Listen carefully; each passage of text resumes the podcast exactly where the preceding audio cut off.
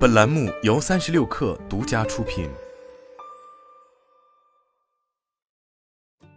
本文来自三十六氪最前线。直播卖房三年之后，快手房产交出了第一份年度业绩答卷。据三十六氪独家获悉，二零二二年度快手房产业务总交易额已经超过一百亿元。接近快手房产的人士表示，房产算是二零二二年成规模跑起来的业务。接下来，快手会在房产大会释放更多业务进展和规划。快手开始探索房产主播加房产交易，撬动线下房产销售的模式始于二零一九年。作为大宗商品，房子总价高、门槛高，用户决策周期长，与美妆、服饰、食品等消费品相比，房产直播带货的难度更大。公开信息显示，快手在去年成立了房产业务中心，推出理想家平台品牌，并且对外表示已经打通了短视频直播内容分发用户消费线索报备成交结用流程，现在已覆盖长春、天津、沈阳、沧州、郑州等数十个城市。去年七月。快手理想家披露数据，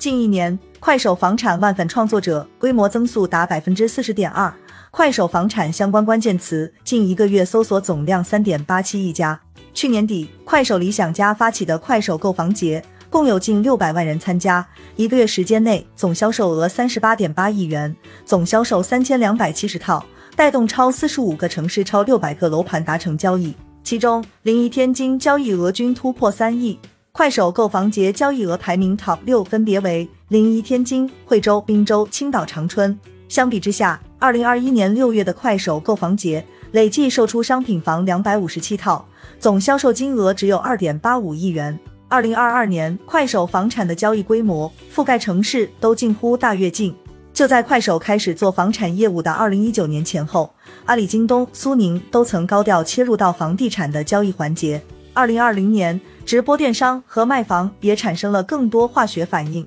薇娅、刘涛、高晓松、佟大为等一众大 V 主播明星都曾尝试直播卖房，而短视频第一平台抖音也在房产领域早有发力。据报道，二零二零年，抖音的房产业务幸福里曾对标贝壳找房，而贝壳研究院也一度把幸福里作为主要竞品研究。但直到二零二一年，幸福里在二手房、新房市场都没掀起大波澜。短视频直播平台进入房产领域，并不是一件容易的事情。目前，抖音平台内还是有不少房产经纪人为自己代理的房源做宣传，但抖音并没有亲自下场做直播卖房业务，也没有相关的活动扶持。此外，抖音还有装修服务平台住小帮和自营装修品牌住好家，都偏重装修业务。对比之下，房产业务已经成为目前快手想要重点突破的新业务。去年十月，快手就推出小麦计划，面向房产创作者，每月拿出了超一亿流量资源，特别扶持。